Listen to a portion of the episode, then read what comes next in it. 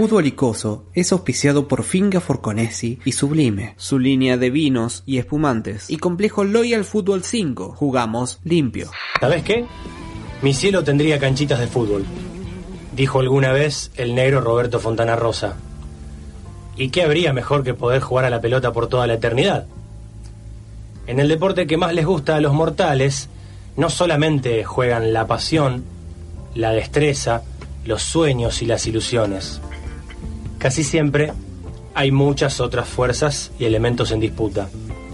El fútbol puede ser un negocio que genera una torta muy grande de la que muchos quieren probar una tajada. El futbolero apasionado no dejará de sentir amor por la pelota y los colores por más movidas raras y negociados que haya en torno a ellos. Pero es innegable que estas relaciones de poder ejercen su efecto en el ambiente juegan su partido. ¿Con qué reglas? Todavía no hemos podido averiguarlo. Bienvenidos todos y todas. Esto es Fútbol Icoso. Fútbol Icoso, jugando al trote, y por la sombra.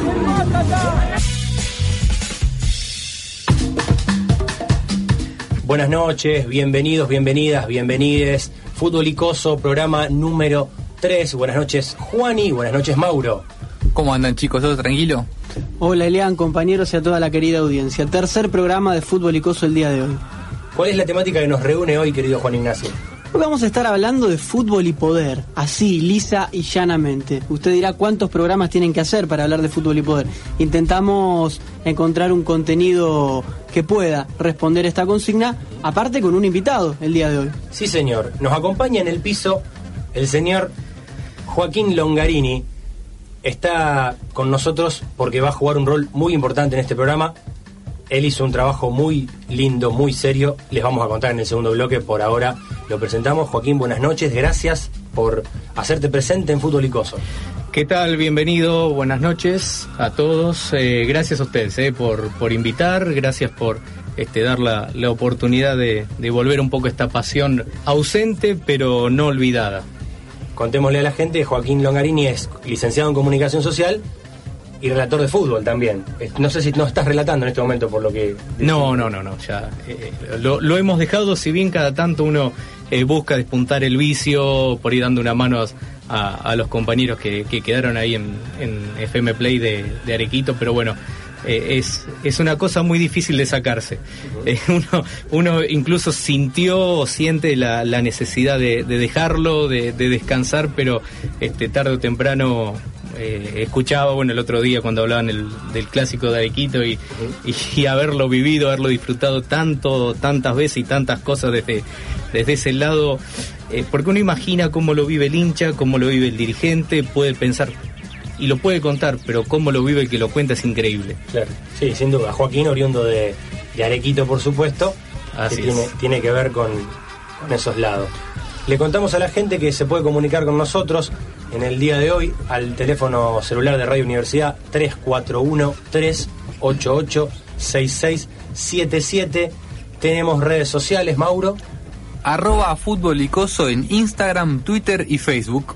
Hoy vamos a estar sorteando por Instagram un premio de nuestros amigos de Complejo Loyal. Vamos a sortear en vivo turnos para ir a jugar a la pelota. Eso lo hacemos más cerquita del final. Todavía tienen tiempo de participar. ¡Uh! ¡La tiro a la mierda!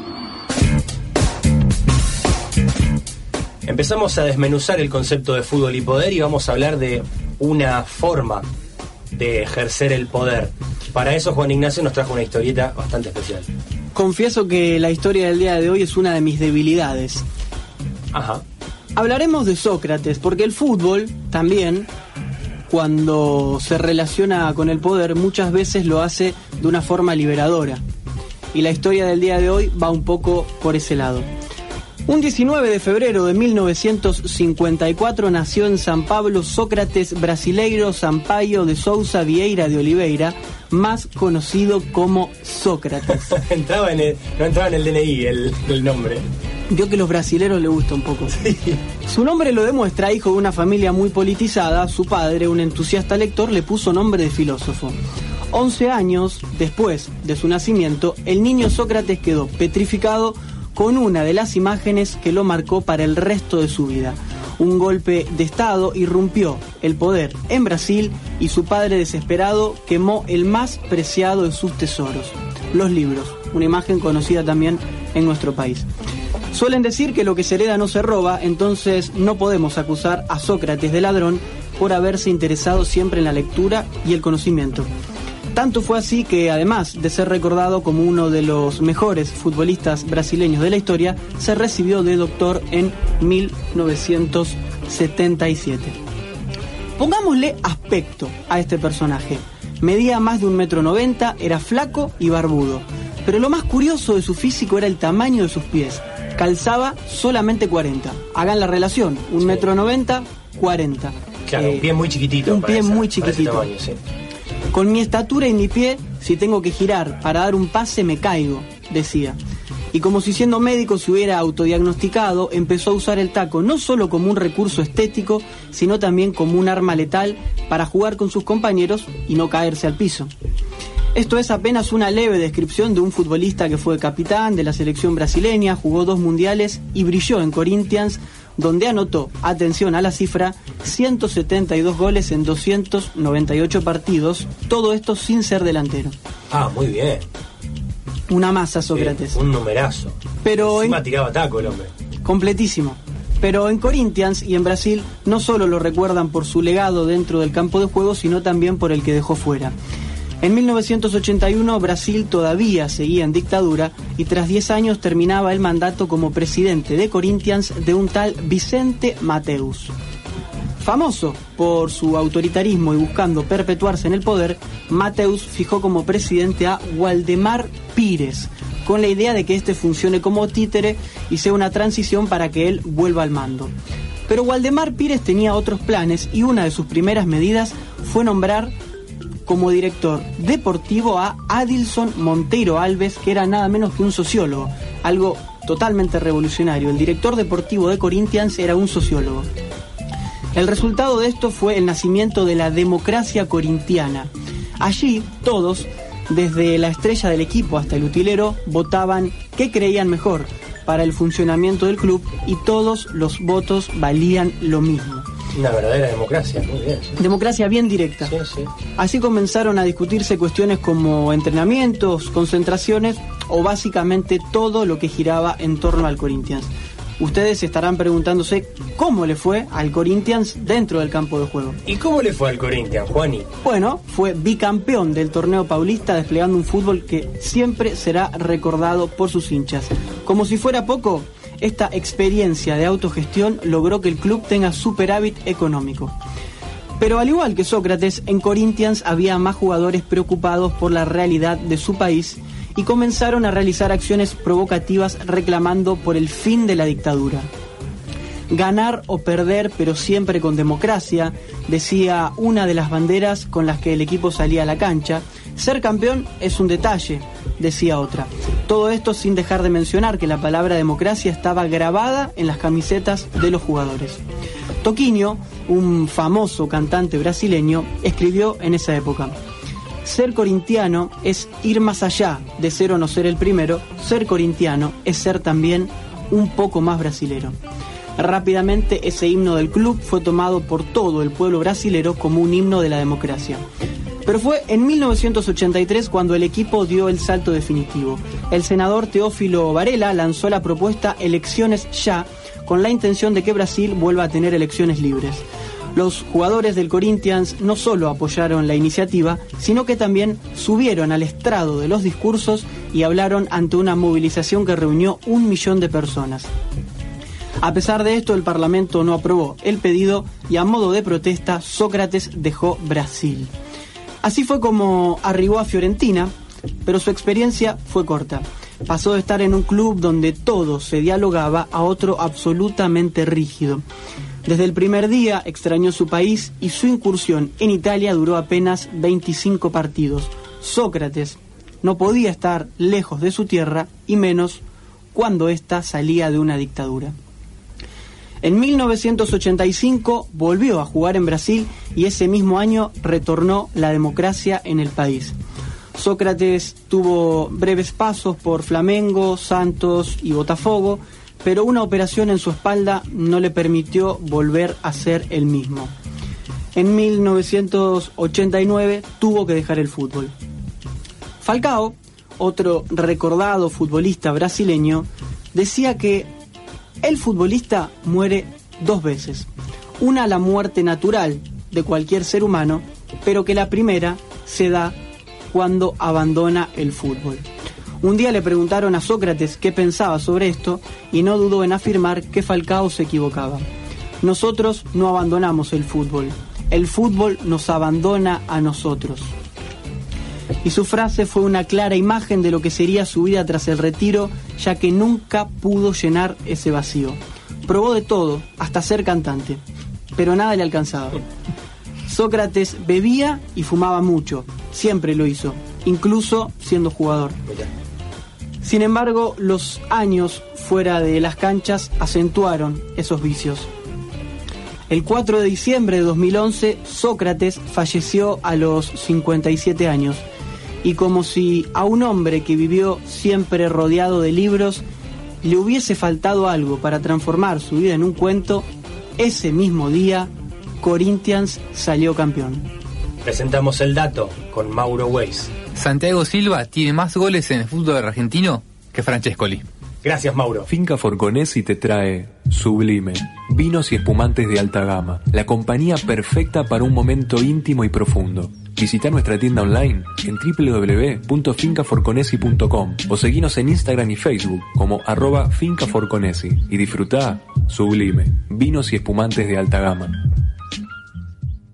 Complejo Loyal Fútbol 5. Tres canchas cubiertas con estacionamiento y parrillero. Ahora con actividades sin contacto y distanciamiento. Chacabuco 1939. Rosario. Búscanos en Instagram. Loyal League Fútbol 5. Cuídate, cuidanos. Loyal. Jugamos limpio.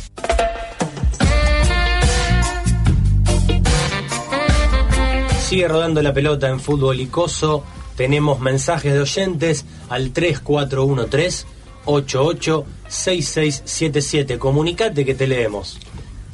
Buen lunes, gente linda. Acá Diego, como siempre, firme. Aguante fútbol y coso. Un abrazo Fiel para oyente todos. de este programa, Diego. Un abrazo. Apa lo de Sócrates, el deporte en el recuerdo, dice. Eh, saludos a mi hermano Joaquín desde la tranquera disidente El Batu. Postdata, yo le enseñé lo nada que sabe. Uy, Batu. Querido amigo, lo, quiero un montón. Le aprovecho en mandarle un saludo enorme, lo, lo adoro, lo adoro. Ya que está, yo me, me colo y le puedo mandar un abrazo a Baturro. Obvio, seguro, seguro. Eh, no, eh, un gran abrazo, Batu. Sí, no, no sabe nada de fútbol, pero bueno, eh, entre los dos hacíamos algo los domingos. Un gran comentarista, gran conocedor, un, un sabio de- de- del fútbol realmente. Tenemos eh, respuestas a la consigna en Eh. nuestras redes sociales, Mauro. Exactamente, porque la consigna del día es, si tuvieses el poder de borrar un partido, ¿cuál sería? Camerún-Argentina, el Mundial de Francia fue, eh, 2019 de fútbol femenino. Claro. Otro dice, uff, entre el Legas Pimienta y la final de Madrid. Durísimo para los hinchas de boca, sí.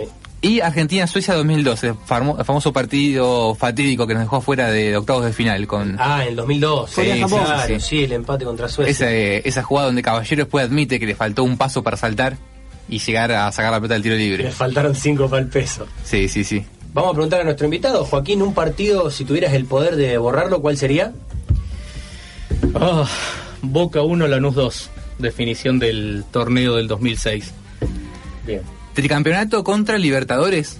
¿Preferís borrar ese partido antes que a Libertadores de, por Ese ejemplo? ah, fue tremendo. Encima se, se dio en un contexto muy raro de Boca, Sí. eh, la salida de, de Basile, que Grondona no lo deja este, seguir en Boca hasta esos dos partidos que quedan, tres partidos. Eh, la golpe que mete mano es un desastre. Había que sacar un punto de seis para ganar, para salir Boca- tricampeón. Boca tenía que sacar un punto de seis, Eh, sí. Se pierde en cancha de Belgrano, partido chivo. Sí. O sea, no lo podemos perder. En Belgrano, en Córdoba, jodido. Eh, nada, en la bombonera fue un desastre. Se Arranca Boca ganando 1 a 0, con- gol de. Palermo.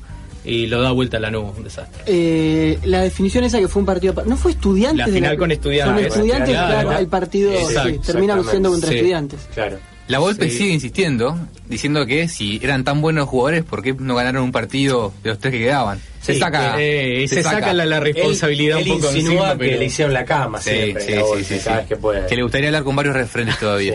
Sí, sí. Que eran, eh, ¿quién estaba? Palermo, Guillermo, Yo Gabo hablaría por qué Joven. puso al Pampa Y- Calvo ese día de cuatro que hacía 15 años que no jugaba, Claro. Dato lo lesionaba en vez de jugar Marino. Ah, Sí, sí, y jugaba también Palacio, si no me equivoco. Bueno, separamos y seguimos en fútbol Fútbol Icoso en vivo todos los lunes a las 23 horas por Radio Universidad 103.3 o por radio.unr.edu.ar. También podés encontrar todos los episodios en Spotify o YouTube. Estamos en Facebook, Twitter e Instagram como Fútbol Icoso. Menos mal que los de afuera nos paran, porque si empezamos a hablar de fútbol le damos a la labia y se nos hacen las 2 de la mañana. Pero ¿a qué vino Joaquín Longarini? Dijimos antes que hizo un trabajo importante por el cual lo hemos invitado acá y tuvo la gentileza de acercarse a las instalaciones de Radio Universidad. Joaquín es licenciado en comunicación social y para recibirse hizo una investigación. Su tesis se titula Juegos de Poder y Jerarquías, Barras Bravas y su accionar en el fútbol. Es un tema que nos compete bastante al hablar de fútbol y poder. Joaquín, ahora pasás al rol de entrevistado. Difícil, raro. No- no te quiero meter presión. Desacostumbrado a, a estar del otro lado, sí. pero- Ahora, hoy te tocó. Bien. ¿Por qué se te ocurre en una en tu tesis de grado investigar sobre los juegos de poder en las barra bravas? Bien, eh, para ponerlo un poco en contexto, año 2012 fue la presentación, fueron dos años, dos años y medio de, de investigación. Eh, en primer lugar, porque la idea de... de- siempre lo, lo pe- pensé el momento de la tesina como, como el primer momento de, de libertad que tiene el alumno, el estudiante, para decir, leo lo que quiero, escribo sobre lo que quiero y investigo lo que quiero, no lo que, lo que me diga el plan de estudio. Claro, no el plan de estudio, sí, sí. Y, y la idea por ahí lo, la veníamos trabajando desde ya el taller de, de Tesina, que es una de las. Hoy creo que no no sé si continúa Sí, en quinto año. Una de las materias. Sí, sí, no, no sé en qué año de, En de la cuarto carrera. En cuarto, en en cuarto año está, sí. Eh, eh, y bueno, y estaba definido, estaba definido el tema, sabía que iba por ese lado, sobre todo eh, porque la, la idea era esa, eh, investigar so- y trabajar sobre y disfrutar de, de un tema que, que a uno le guste, que sobre el cual conozca algo, sobre el cual o, o el cual no sea una carga y un peso eh, para, para poder redactar unas 40, 50, 60 páginas que, Claro. que, que te marcan el cierre de nada más y nada menos que, que conseguir el título, pero que le, le daban un cierre a, a cinco años de, de mucho, de mucho Claro. esfuerzo. Eh, así que, no, no, desde un primer momento, cuando empezaba uno a pensar, eh, a visorar en un horizonte muy lejano, eh, el, el tener el, el deber de hacer una tesis, eh, sabía que era sobre eso, sabía que iba a estar eh, relacionado a una cancha de fútbol, a una historia relacionada al fútbol, y, y con el correr eh, de, de los años, la- las cuestiones académicas, sí fuimos, o fui encontrando conceptos que, que se relacionaban y que se podían aplicar y bajar muy a tierra a, una, a una situación tan puntual y tan, tan atractiva eh, como, como lo son las, las barras bravas en el fútbol. Claro. En uno de los tramos de esta tesina que, que realizaste, relevás una información que me parece muy interesante. El hecho de que un barra puede perpetuarse en el poder. Porque vos sos el líder de una barra y más allá de que pueda ocurrir algo extraordinario que te saque, no hay un contrato que te vincula o una, una elección que te legitime. Vos agarraste una barra y podés estar 15, 20 años eh, metido en el club, sea quien fuere eh, el que esté al mando político. Un presidente cada cuatro años lo tienen que renovar. Vos sos el líder de la barra y ahí estás.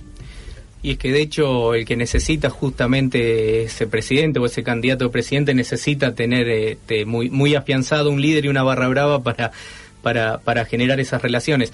Eh, ahí en, en esa cuestión entrábamos un, un poco en lo que es la, la definición de eh, más, eh, y entra en un marco más teórico que no tendría que por ahí, este, es, es muy profundo, pero bueno, Sí, esta pero es un definición marco de teórico que lo podemos bajar a tierra. muy bajado a tierra Sí. esta definición Foucaultiana de, de poder como algo que no como algo tangible no como algo que, que se delega, que se da, que se ofrece, que se vende, sino como que simplemente se ejerce.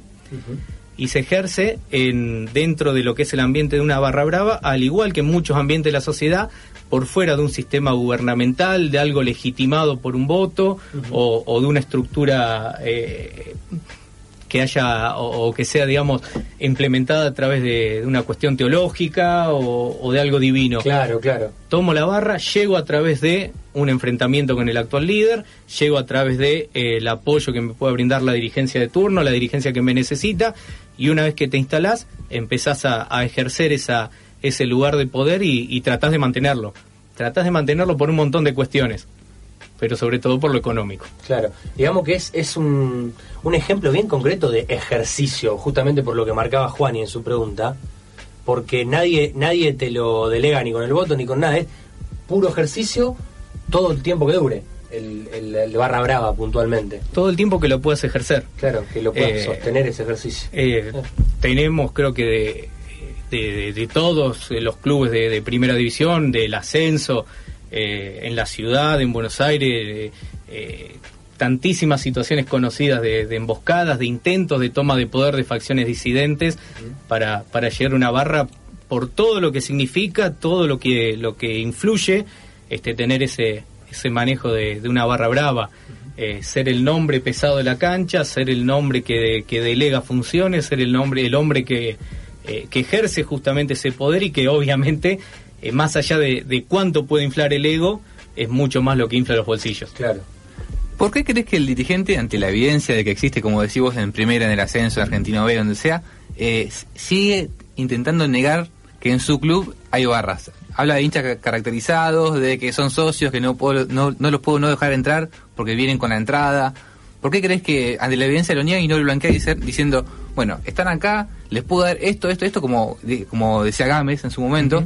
Mira, bueno, más entrada que esto no te voy a dar, más, esto los jugadores no van a ir a tal lugar. ¿Por qué no lo, lo- no lo blanquea en el, Supongo que directamente porque es una acción, es algo ilegal, es- son actos delictivos los que se provocan, los que se producen en, en las canchas y en los alrededores. Eh, como decíamos y charlábamos, lo leíamos en, en otros pasajes, eh, yo tomo corto el marco o desarrollo el marco teórico eh, o, en- o el espacio temporal a partir de lo que en Rosario fue el asesinato de del cabezón Enriotti en el año 96, 96, 96, sí. año 96 eh, a manos de, de su, su pareja de ese momento. Una, la chica lo, lo termina asesinando de, de una serie de disparos. La chica era, bueno, víctima de maltratos, Sí, de abuso. de género, sí. eh, exactamente. sí. El En ese momento cosa. aclaremos, eh, era el, el jefe de la barra central en, en los 90. En ese, exacto, hasta ese momento. O sea, siendo, eh, si se le puede dar ese calificativo, eh, jefe de la barra en ejercicio de, de ese momento, es asesinado por su, su pareja. Y en medio de, de los peritajes, digamos, de las acciones de, de- la policía, le, le encuentran en el pantalón un cheque. eh, un cheque firmado por eh, las autoridades de, de- autoridades de Rosario Central, el presidente Víctor Vesco en ese momento, tesorero, secretario, y bueno, ahí ya fue una, olla- una, una olla que reventó, eh, era toda una mugre que... comprobar el vínculo. Era blanquear. Sí, claro. Era blanquearlo. sí, blanquear, sí, sí, Eh, obviamente en ese momento la- las declaraciones de, de- de otros directivos, sobre todo directivos de, de clubes de Buenos Aires, clubes grandes, eh, hacían referencia a en mi club no pasa, Mm. eh, sí están, pero de buena onda, no es un negocio, y, y era el pleno auge de, de, de- de Barrita, de José Barrita en Boca. Claro, del abuelo. del abuelo en Boca, sí, era sí, indisimulable por donde se lo mire. Obviamente, a ver, eh, vos ibas a una cancha y hoy no, no tenías como tenés hoy por ahí celulares para sacar fotos, eh, grabaciones, escuchas, Mm. audios, no había ganas de investigarlo, no se conocía el tema, o se conocía y, y a nadie le interesaba porque era un status quo que a todo mundo o a mucha estructura les dejaba, les dejaba su rédito. Te metiste con el tema de los líderes y me interesa esa postura, esa figura de líder dentro de una barra. Cuando la estudiaste, ¿cómo la encontraste? ¿Qué, qué aspectos puntuales tiene el líder de una barra respecto a sus subordinados? tiene una espalda, primero una espalda dirigencial que lo soporta o que lo ayuda a, llegar si necesita, si es que necesita llegar, si necesita arrebatar, y después hay toda una estructura este, carismática, económica, eh, es esto de, de delegar, por ahí vos decís, eh, ¿para qué va el pibe de 15, 16 años a subirte un paravalancha o a tirar piedras en buscar un colectivo del equipo rival? ¿Qué pasa? Que aquí son casi acciones eh, cotidianas. Sí, sí, sí. Y decir, ¿para qué va este pibe?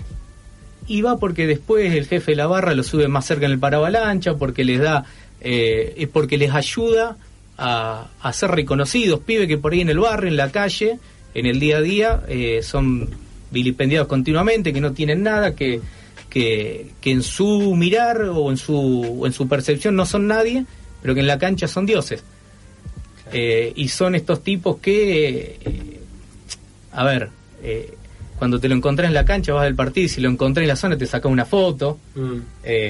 Sí, hay, hay una cierta admiración del público común por el Barra Brava adentro de la cancha y que por ahí el, el tipo de clase media que va a la cancha, cuando sale de la cancha, no, se, se despega del Barra Brava, pero dentro de la cancha capaz que le pide una foto. Sí, en la cancha, en los alrededores. Vos, sí, yo tengo por ahí la, la experiencia de verlo mucho en su momento a Diceo, a Mauro Martín en la zona de, de la Bombonera y en la zona de Casa Amarilla, donde llegan los micros del Sí. interior y así pues si pasa Susana Jiménez le piden menos fotos. Claro. Eh, y es gente amontonada alrededor de, de- de esa imagen carismática, de líder, de intocable quizás, de, de- de- de casi de un ser supremo que es el encargado de manejar todo, de manejar qué bandera se cuelga, dónde se cuelga, qué canción se canta en qué momento, a quién se apoya, se apoya un dirigente político del club o de la política eh, nacional, eh, Sí, a- sí. se apoya a un grupo, se canta en contra de otro, se ponen jugadores, se sacan jugadores, se ponen técnicos o se los saca. Claro, to- todo en el- basado en la cuestión económica. Y lo que me interesa preguntarte es, ¿cómo fue tu experiencia en el campo? Cuando hiciste la, la investigación, ¿tuviste cercanía a, a las barras bravas? ¿Cómo fue el, el trabajo de campo en la investigación, Joaquín? Eh, primero tuve un gran tutor de tesis, eh, un, un acompañante fantástico, genial, eh, que, que- que fue en su momento Claudio Cervali, psicólogo él, psicólogo de cárcel, que bueno, por ahí tenía relaciones en su momento con, con algunas personalidades conocidas dentro de, del ambiente y que en ese momento estaban detenidos. Tuve hasta la suerte, la posibilidad de, esto creo que no, no- ni lo charlamos afuera, eh, un día esperando juntarme con un amigo con una pizza para ir a un partido, encontrarme, de cruzarme con Norberto Especiales, presidente de Central en ese momento, de, de, Central, presidente de Rosario Central, de, ir de frente, comentarle lo que estaba haciendo. Eh, me abrieron realmente, tanto él como estaba el, eh, Pitufo Rodríguez como, como vicepresidente, abrir las puertas de la sede para trabajar con ellos palmo a palmo, de, ir a la cancha, eh, acompañado por bueno una, eh, un- una persona que también azarosa y casualmente me, me crucé en el, en, en el departamento, en el edificio donde vivía en ese momento, que bueno, había estado mucho tiempo dentro de, la, barra, de la barra brava central y es apasionante. Eh, fue un laburo realmente muy importante, siempre blanqueado e importante, por ahí cuando uno hace estos trabajos de, de tesina y de investigación, blanquear qué está haciendo, para qué, con qué objetivo, eh, charlar siempre y bien de frente qué se puede, qué no se puede hacer. eh, Los límites con el entrevistado. hasta dónde se puede llegar, de qué se habla, de qué no, de qué se puede tener un registro y qué uno se puede llevar como, como experiencia para, para trabajar. Estabas al lado de la barra brava en la popular y le decía, mira, yo vengo acá a, a observarlos a ustedes para esto, esto y esto, así. a juntarnos un rato antes, bueno, a ver cómo era. Uno por ahí lo, lo, lo conocía ya de, de siempre, por ejemplo, diciendo, mira, yo soy hincha de Boca, por ejemplo, no soy hincha central. Perfecto, no hay problema. Eh, uno por ahí conocía más esos movimientos en, en- en la bombonera, con la con la barra de, de Diceo, de, después de Mauro Martín, de, de Maxi Mazaro. Eh, pero bueno, esa posibilidad de estar ahí en cuando, cuando la barra llega, cuando se juntan, dónde se juntan, qué hacen, eh, qué se programa, qué se arma, eh, es, un- es una experiencia realmente tremenda. Una gran, gran experiencia, sí. ¿A qué cosa le atribuís el, el hecho de que hace mucho que no vemos en enfrentamientos entre distintas barra bravas, de distintos clubes, y sí entre facciones de, de las barras de un mismo club? Son temas meramente económicos, de, pa- pase de jugadores hasta el trapito que está afuera. Es que interés- eh, lo que hoy les interesa es, es eso. Eh, Hace sirve años, dominar ¿no? eso, ¿me entendés? Hace, claro, como vos decís, por ahí hace 20, 30 años atrás, quizás también la justicia o alguna algún sector de la justicia o los mismos dirigentes le hayan dicho, che, paren, eh, con esto no, no puede venirle la barra de, de Chacarite que le pegue tres tiros y le mate Claro. gente inocente. Eh, de última, si quieren, mátense a palo ustedes, traten de hacerlo lo más lejos posible de, de- del estadio, de la zona de quincho, de una zona de parrilleros. Pero creo que el enfrentamiento claramente es más entre facciones que quieren llegar al poder que con otras barras bravas de otros clubes o con grupos identificados de, de otros clubes. Claro. Joaquín Longarini nos vino a traer y a comentar su tesis Juegos de Poder y Jerarquías, barras bravas y sociedad en el fútbol. Gracias por someterte al rol de entrevistado. Seguís como panelista en este programa, Joaquín, y presentamos de esta manera el dato con Mauro Weiss. El Kun Agüero reemplazó a Emanuel Rivas en su debut en primera. Gracias, Mauro. Complejo Loyal Fútbol 5. Tres canchas cubiertas con estacionamiento y parrillero. Ahora con actividades sin contacto y distanciamiento. Chacabuco 1939. Rosario. Búscanos en Instagram. Loyal League Fútbol 5. Cuídate, cuidanos. Loyal.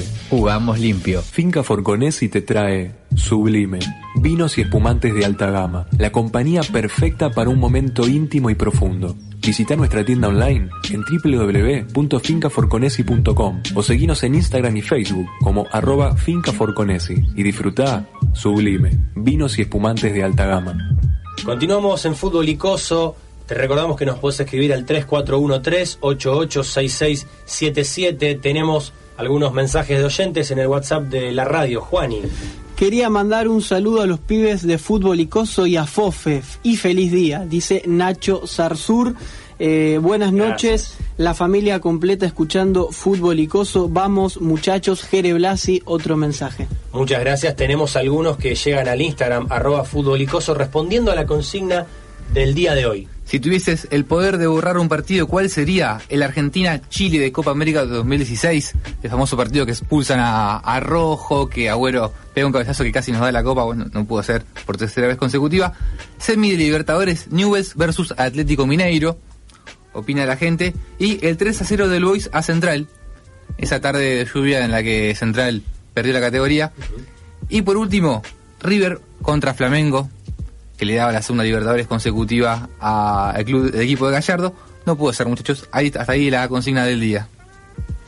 Tenemos sección clásicos el día de hoy en Fútbol y Poder, con un clásico también lleno de carga política y de historia, Elian. Sí, señor. El partido del muro se titula la columna de clásicos del día de hoy.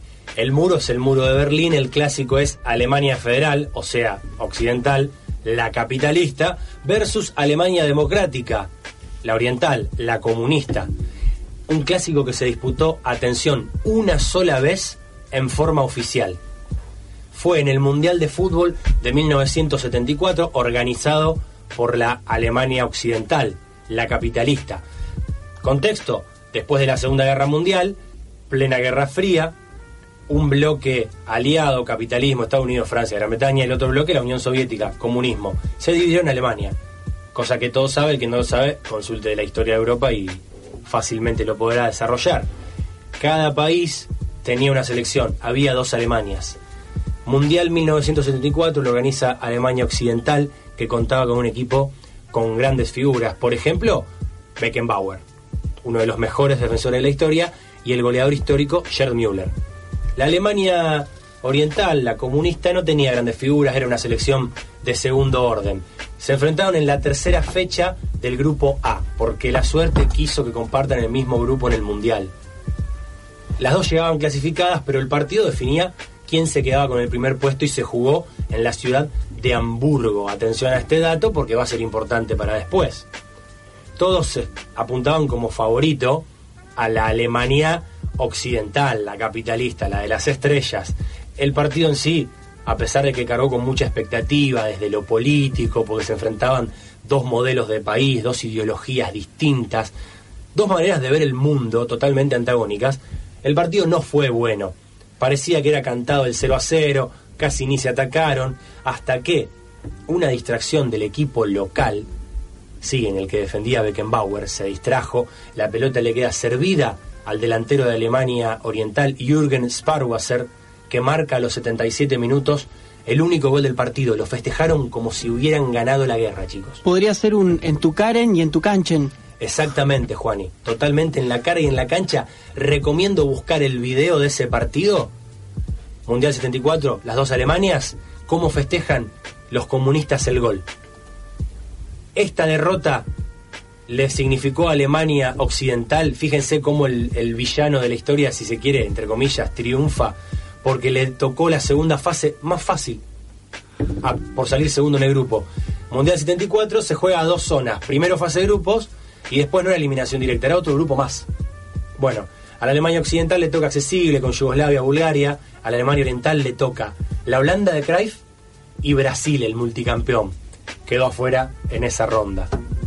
Pero para los comunistas, para los orientales, el triunfo realmente fue muy valioso. De hecho, el goleador de esa tarde, Jürgen Sparwasser, años más tarde, declaró, y él siendo miembro del Partido Comunista, dijo, esa victoria era golpear al enemigo donde más le dolía, como dijo Juan en su cara y en su cancha.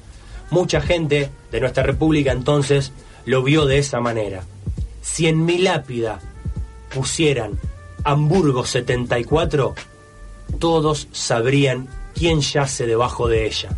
Escuchá Fútbol Icoso en vivo todos los lunes a las 23 horas por Radio Universidad 103.3 o por radio.unr.edu.ar. Continúa Fútbol Icoso, el programa que no solamente se ocupa de la historia y los colores, sino también del presente, de la actualidad, de lo que nos pasa día a día. A continuación, señoras y señores, el informe, el resumen de Fútbol Icoso. Presentamos el resumen informativo de la actualidad en Fútbol.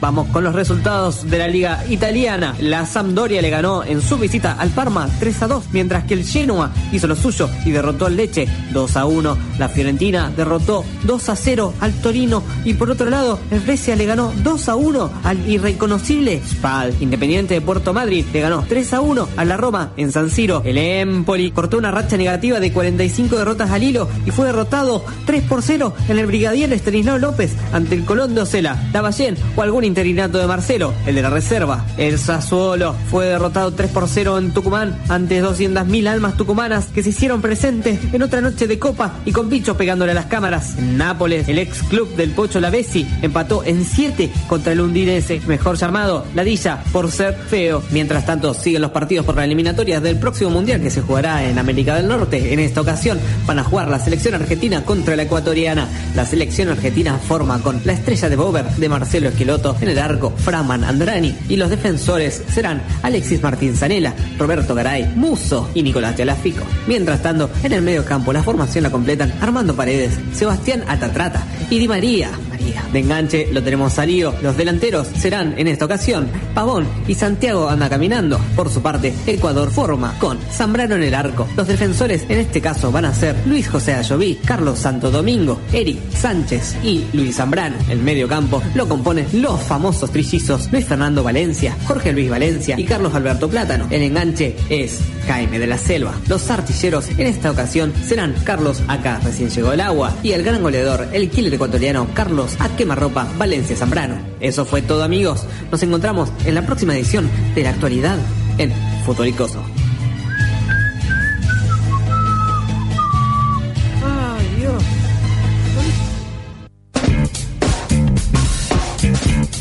Continúa Fútbol Icoso, sigue rodando la pelota y ahora vamos a anunciar los ganadores del sorteo que con el cual estuvimos molestando toda la semana en las redes sociales.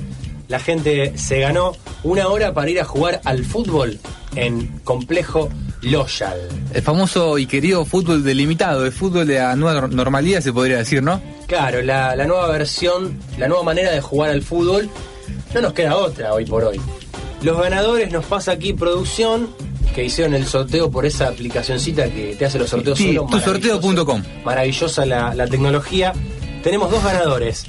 Alan Neymark, arroba alan.neymark, perdón, Neymark. Alan Neymark es uno de los ganadores.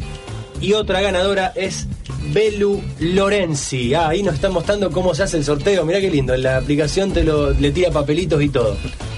Hecho el sorteo, tenemos los ganadores: Alan Neymark, arroba alan.neymark, Belu Lorenzi, arroba Belu con dos U, Lorenzi. No sé para qué digo las cuentas, pero bueno, porque participaron a través de Instagram. Sigan pendientes de, de nuestras redes sociales porque va a haber más regalos y más sorteos cuando ahora presentamos El Dato con Mauro Weiss. A Lucho Figueroa se le empezó a caer el pelo a los 26 años y monedas. Gracias, Mauro. Qué suerte. ¿eh? Laura. Llegando al final de Fútbol Icoso, tenemos aquí a nuestra, a mi diestra, sentado al invitado de hoy, a Joaquín Longarini. ¿Cómo la pasaste? Decir a la gente cómo te hemos tratado, salvo que te hayamos tratado mal, ahí no se lo digo. No lo diríamos, pero no, muy bien, muy bien, Eli. De verdad, este, encantado de, de haber venido, agradecido de, de haber venido, realmente.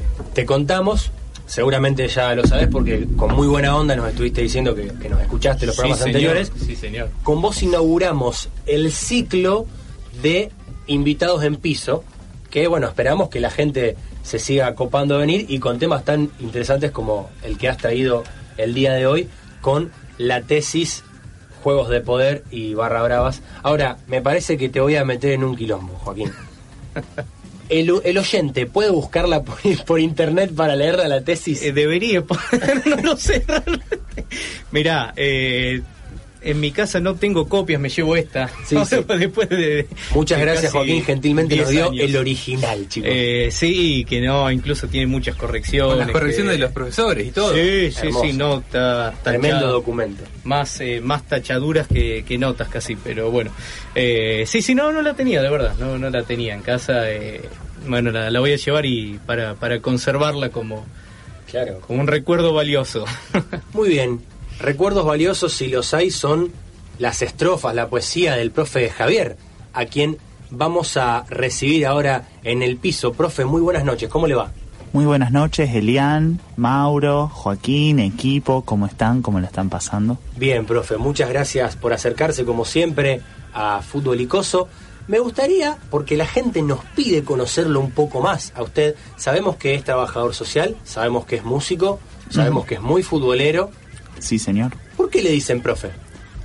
Porque yo doy cursos de macramé.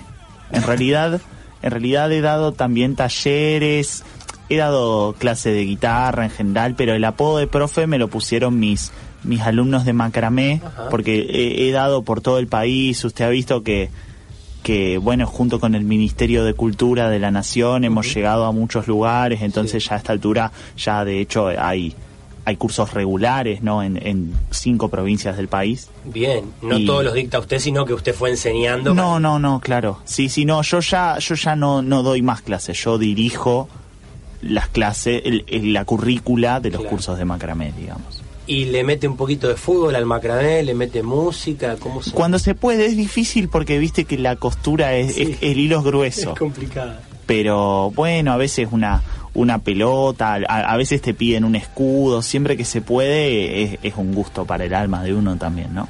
El hombre que es hincha un poquito de todos los clubes y... Ya que es hincha de todos los clubes, Sí, a ver. eh, ¿cuántos escudos ha diseñado con macramé? Uf, Y pasa que ya tendría que ver, ya tendría que charlar a ver porque tampoco superviso todo lo todo lo que hacen los alumnos. Claro, Yo en casa tengo un telón con todos los de la Liga de Holanda. Sí. Ah, me, bueno. me gusta mucho, me salió muy bien el de lado de Den Haag. Ah, es muy bueno. Es muy complicado de hacer también. Y porque tiene el patito, el, aparte el verde, es una lana complicada el verde. El de Lanús, por ejemplo, es una feta de... Nunca, nunca lo entendí el de Lanús. Empezar a... salame. Bueno, por ahí es parecido, por ahí si a la feta le agrega unos cositos al- al- alrededor, tipo florcita, puede ir. Bueno, Se la tomo como... Es un trazo difícil el de Lanús, tiene como un montón de letras. Sí. Eh, Yo me llevo al de boca, no sé del regalo, me, no sé dónde, si me lo van a dejar colgar en casa o si me cuelgan a mí. ¿Se lo lleva? Eh, me lo llevo, sí, sí, hermoso, realmente, pero así que le pido a, a mi novia que me haga un lugarcito que Para si colgar podemos, por una de las paredes. sí, bajar el, el cuadro de una, una foto, unas vacaciones, un cuadro que tenemos y podemos colgar en... Sin Tenemos, duda, sin duda serán. tenemos Sí, profe, eh, en línea un, un emocionado por, por su obra. Está con nosotros. Ya me, ya me, me, me arruinó la sorpresa acá Nacho en producción. Sí, ya, ya me dijo quién, quién ya hablaba. se lo dijo. Bueno, estamos en contacto sin más rodeos con Enrique Chasmandú, secretario de Cultura del Club Atlético Talleres de Córdoba. Enrique, ¿estás emocionado por lo que va a contar el profe hoy? Buenas noches, antes que nada. Hola, buenas noches para todos, Julia. Yo realmente Hola, cuando... ¿cómo estás? Hola, profe, ¿cómo está? Los casos. Genial, genial. La verdad, muy, muy lindo día. Maestro, profe. Realmente, maestro. ¿Qué, ¿Qué te generó el himno del profe Javier que, como intuimos todos, hoy va a ser el de talleres? Cuando vos te enteraste que él lo iba a hacer, ¿qué te pasó por la cabeza? Y yo realmente me emocioné porque para mí talleres es mucho, ¿no? En el día a día, en mi vida, talleres, para que se hagan una idea, todos los recuerdos que tengo de, de bien chiquitito son, son allí en el Mario Alberto Oquente. Y, por ejemplo, yo nací un día jueves, ¿no? Sí. Y mi padre, eh, yo estaba en la ANEO todavía, se metió en el, en el hospital y me secuestró y me llevó para la cancha un domingo. 72 horas nomás de haber nacido. Ah, mira, ya, ya desde chiquito en la cancha. Sí, yo había nacido hace un un ratito nomás y me llevó para la popular. De esa no me acuerdo, claro, era chiquitito, pero... Claro, claro, pero te la han contado. Enrique, ¿qué es talleres para usted? No, taller en mi vida es, es realmente muy emocionante. Eh, la, la canción del profe Javier yo me la puse de, de sonidito para la llamada, ¿vio? Y Tiene una me- versión, tiene una, la primera versión preliminar la tiene Quique de celular. Tiene, qué hermoso. Claro, yo yo cuando me llaman la dejo que suene, ¿no? Estoy tres minutos, no atiendo más los llamados. me Atiende para mi mu- escuchar el tema. Me peleé con mi mujer el otro día porque dice hace como cuatro o cinco veces que le estoy escuchando, atende, por favor, culiao. Pero yo no la quiero atender, le digo, gordita, mira qué lindo que suena. Que para mí, para mí caer mi vida Oh, se emocionó, Quique. Quique, es muy importante, taller, culiao. Sin duda, sin duda. Bueno, eh, no yo sé que yo sé que él lo vive así en realmente. Eso, eso es lo más lo más lindo de nuestra profesión, Elian. Bueno, Quique, te vamos a mandar un, un abrazo enorme de parte de todos los que hacemos futbolicoso, los que estamos en el piso y los que están afuera también, por un, por un medio de una persona que te quiere mucho, que, que también es el profe Javier. Muchas gracias. Chao, profe. Chao, Quique, y aprovecho para mandarle un saludo a todos a todos los hinchas de la T y a todos los cordobeses en general, que es un, un lugar espectacular. De cosela, culiao, de cosela como vos sabes. Sigue, sigue en línea, Quique. Chao, Quique, un abrazo. Quédate a escuchar el himno de talleres prendido a la radio. ¿Pero qué te parece? A tu volumen. Enrique Chasmandú, el secretario de Cultura de Talleres, en la previa del himno a la T en la voz del profe Javier. Bueno, esto se lo dedico a, a toda la gente del Club Talleres que me hizo pasar un, un fin de semana espectacular. Me invitaron a conocer el club, va para ellos.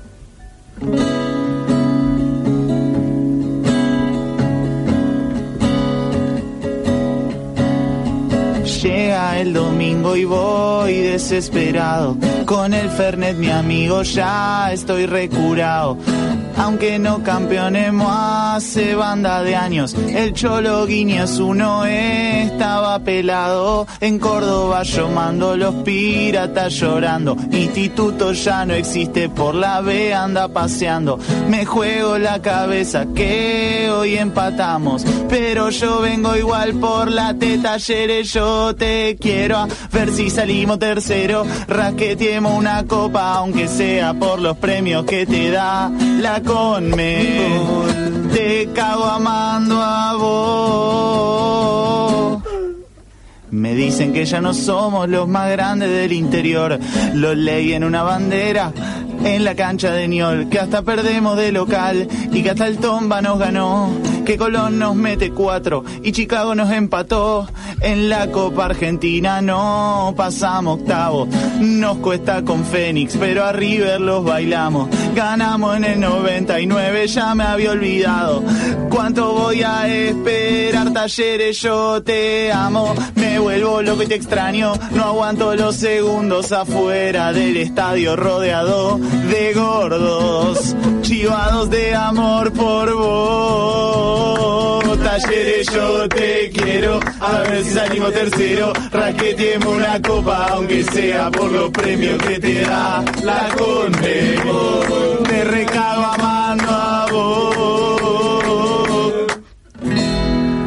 Amigos amigas, esto fue Fútbol Icoso. Muchas gracias por estar del otro lado. Eliane Cheli, Iván Jiménez, Nacho Fierro, Mauro Weiss, Maxi, El Topo Gómez, Joaquín Longarini, Fofe. Nos reencontramos. Y Juan Ignacio Perafán, quien les habla. Claro, sos vos. Nos reencontramos el próximo lunes a las 23 por Radio Universidad.